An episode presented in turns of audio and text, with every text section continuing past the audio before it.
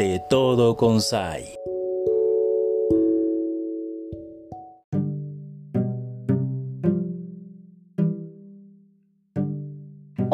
amigos y amigas? Qué gusto saludarles. Mi nombre es Ayla Jiménez. Gracias por seguirnos en este nuevo capítulo. Hoy que estamos con Fernando Godos hablando de la maravilla que es nuestro cerebro, conociéndonos más desde nuestro interior y hoy que lo vamos a enfocar sobre todo en temas evolutivos de nuestro cerebro, nuestro sistema nervioso para aprender a conocernos y a, cuidarnos, ¿no? También. Bienvenido Fernando, ¿cómo estás? Qué gusto saludarte. Hola, muy bien, muchas gracias. Pues muy contento nuevamente por estar con ustedes. Gracias de todo corazón por este coincidir en este espacio para hablar hoy de un tema muy interesante porque vaya que como especie, como humanos, pues contar con nuestro sistema nervioso, con nuestro cerebro y saber que en el paso de los años ha evolucionado, pues está lleno de, de historia, de maravillas, ¿no? De cosas asombrosas de las cuales creo hoy vamos a platicar un poco. Sí, vamos a iniciar hoy con eh, el tema de evolución. Eh, bueno, tú sabes que es un tema enorme, es muy, muy grande. Vamos a, tratar de resumirlo al menos en dos sesiones. Y bueno, al ser un tema tan grande, pues vamos a tocar como los puntos más, eh, más importantes para poder entender por qué nuestro cerebro es como es ahora, ¿no? Por supuesto, eh, el proceso evolutivo lleva millones y millones de años, vamos a tocar el tema poco a poco, pero quiero darle continuidad a, la plática que tuvimos en la sesión pasada para poder ligarla justamente con la cuestión evolutiva. Por supuesto, estoy tomando nuevamente datos de, de, de gente que ha escrito sobre estos temas, que ha publicado sobre estos temas, en este caso nuevamente hablo sobre la obra que escribió Ignacio Crespo, este médico español que se ha dedicado a difundir no solo temas de medicina, sino también temas relacionados con el cerebro. Y bueno, la sesión pasada hablábamos, no sé si recuerdas, de una corriente que eh, se, llama un, se llama dualismo psicofísico, eh, para poder, eh, digamos, recordar qué es esta, esta tendencia. Para los defensores de esta tendencia, la mente no podía eh, reducirse simplemente al cerebro ni a ninguna otra estructura a otra estructura mental, es decir, existía algo más y este algo más tenía que ver, por supuesto, con un alma, con un espíritu, con una esencia, una entidad inexistente que, por supuesto, desde aquel entonces, ya hablábamos siglo XVI, siglo XVII, pues nos colocaba justamente sobre el resto de los seres vivos, principalmente sobre el resto de los animales, ¿no?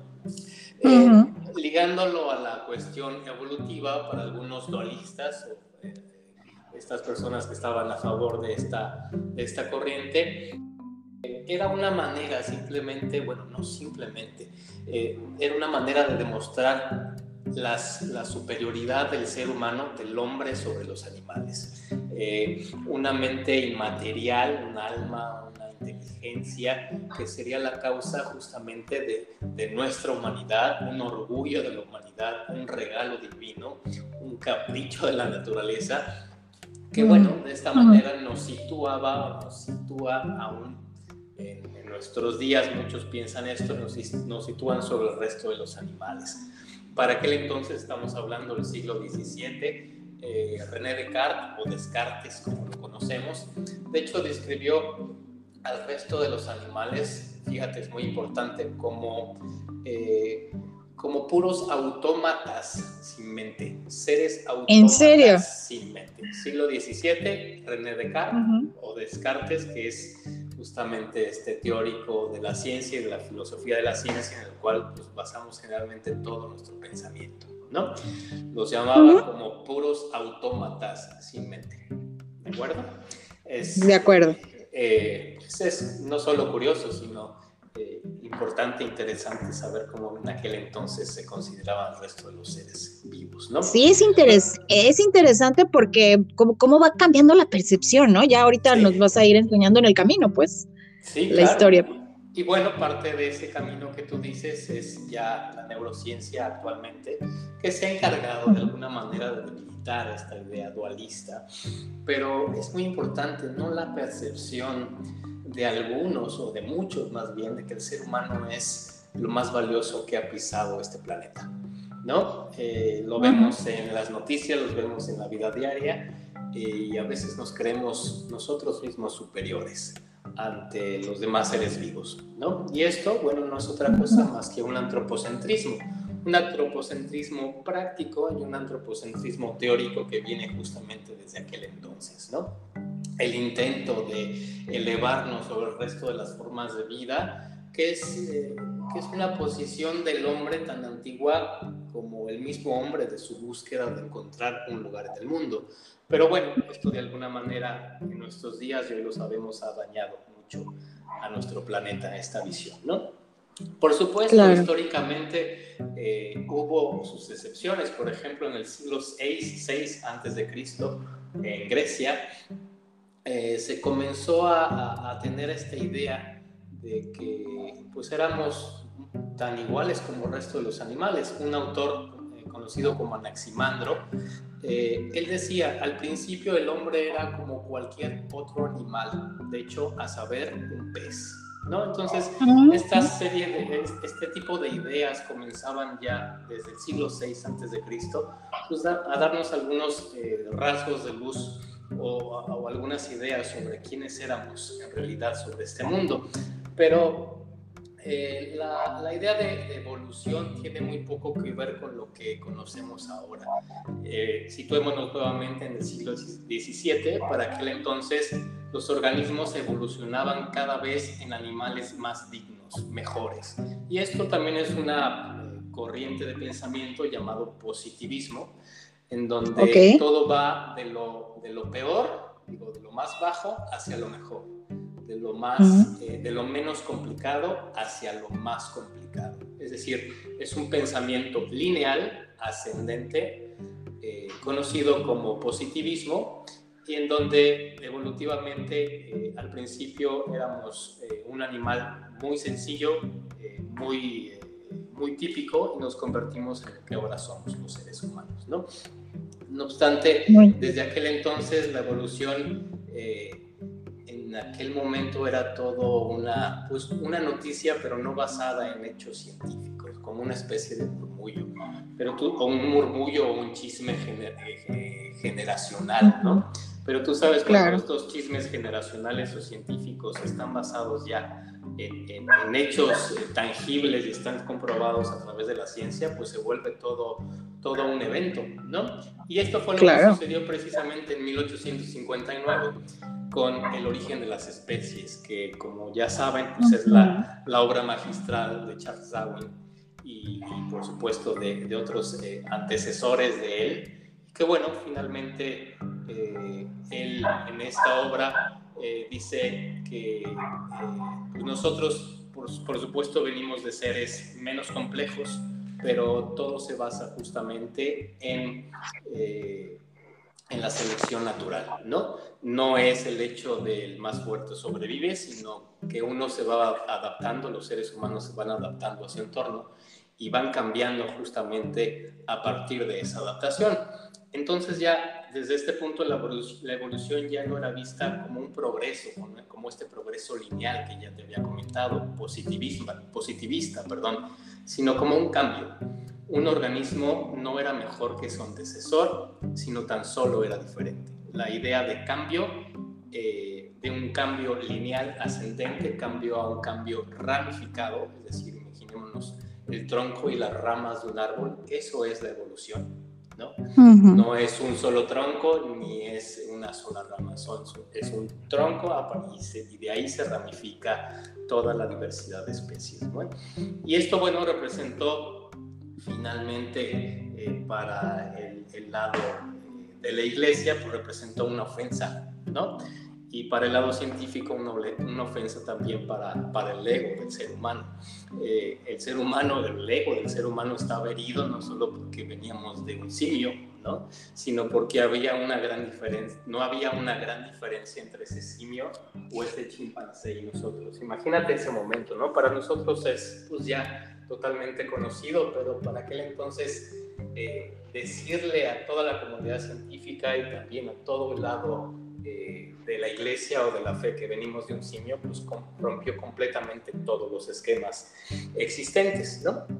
Entonces, aquello debió, aquello debió ser un escándalo, una revolución, ¿no? En su tiempo. Un hecatombe, fue un hecatombe, porque bueno, finalmente toda la corriente venía, o venimos directamente de una idea de Dios, de un soplo divino, o somos los seres superiores por excelencia, porque tenemos un alma y un espíritu y viene un señor inglés, un viejito inglés a decirnos, no, somos producto de nuestro entorno y los cambios que nos, vamos dando justamente con respecto a nuestro entorno y de hecho venimos justamente del simio, ¿no?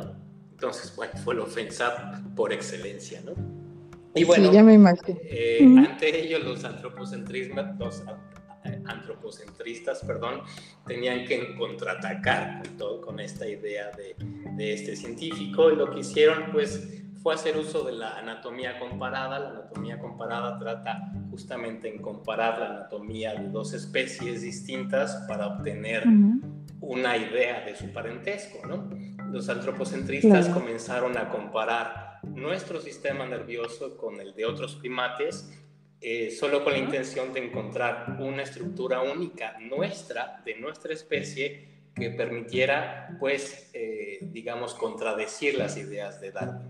No obstante, lo que se dieron cuenta es que, bueno, sí hay algunas diferencias entre un simio y un ser humano, pero los simios también tienen cerebro y el cerebro de los simios y de hecho de los chimpancés es muy parecido al, al, cerebro humano, ¿no? También tiene conexiones neuronales, tiene neuronas, sinapsis, etcétera, y las partes del cerebro o los componentes del cerebro casi son los mismos. Entonces, ante este, ante este intento de ganarle a las ideas de Darwin, pues no pudieron, ¿no? Finalmente, toda la cuestión eh, cuantitativa del cerebro la tiene un simio, un cerebro de un simio como un cerebro del ser humano. Entonces, finalmente, eh, lo que ya la ciencia, la neurociencia se enfoca ahora es que la, la diferencia entre, por ejemplo, un nido de pájaros a comparada con eh, cualquier rascacielo de nuestra época actual, eh, no puede deberse a una cuestión de, números, es decir, de peso, de tamaño del cerebro, de conexiones neuronales, de, de masa del cerebral, sino que tiene que ver con la cantidad de estructuras cerebrales y estas con un cambio eh, cualitativo, es decir, la suma de cambios pequeños cuantitativos y finalmente un salto en algún momento de la historia y de la evolución del, hombre, un salto cualitativo que hizo que nuestro cerebro tuviera el desarrollo que, que hoy tiene. ¿no? Si dejamos a un lado este complejo de, superioridad, eh, la hipótesis de que nuestro cerebro sea cualitativamente distinto al de otros grandes simios o animales, por supuesto que no es descabellada. A fin de cuentas, nuestro cerebro es distinto, lo cual no significa necesariamente que sea mejor, ¿no? Eh, por supuesto, somos los seres más desarrollados de este planeta. Nuestro cerebro humano nos hace humanos justamente por el, lóbulo frontal que está arriba de nuestras cejas, del cual vamos a hablar la sesión que sigue. Pero bueno, eh, lo importante que quiero recalcar con esta plática es que todas las estructuras, células o conexiones que se han propuesto como únicas en nuestra especie han terminado siendo, por supuesto, descartadas. Esto aunado a que gran parte de lo que sabemos sobre nuestro cerebro lo hemos descubierto, punto importante, experimentando con otros animales, ¿no?